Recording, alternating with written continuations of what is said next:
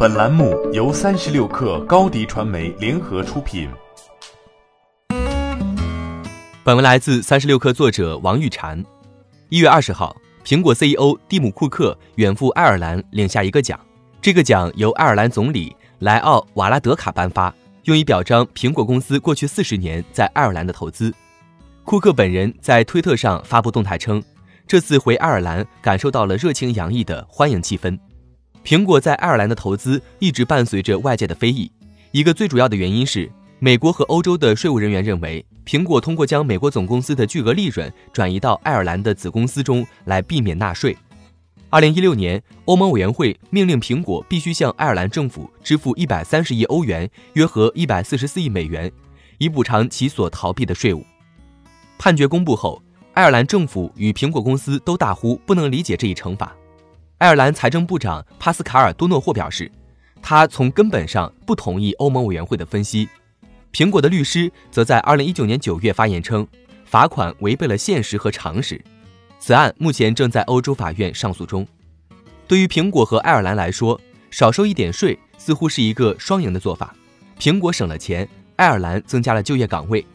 现在，苹果仍然是爱尔兰最大的雇主之一，有六千名爱尔兰员工直接受雇于该公司。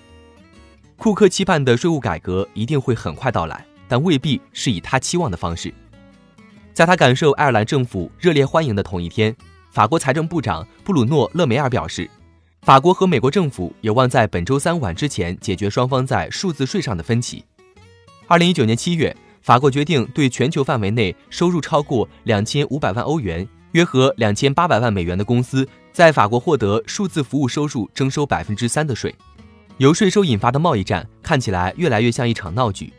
二零一八年，特朗普曾以国家安全为名对欧洲的钢铁和铝提高关税，欧盟随后迅速对哈雷摩托车和李维斯牛仔裤等美国标志性品牌提高了关税。不过，法国财长布鲁诺·雷梅尔远没有马克龙那么乐观，他对法国电视台 LCI 表示。要在星期三取消制裁是远远没有保证的，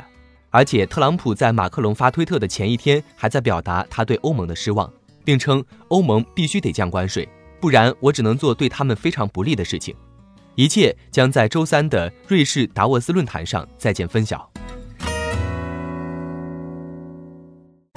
欢迎添加小小客微信 xs 三六 kr 加入克星学院，每周一封独家商业内参。终身学习社群，和大咖聊风口、谈创业，和上万客友交流学习。高迪传媒，我们制造影响力。商务合作，请关注新浪微博高迪传媒。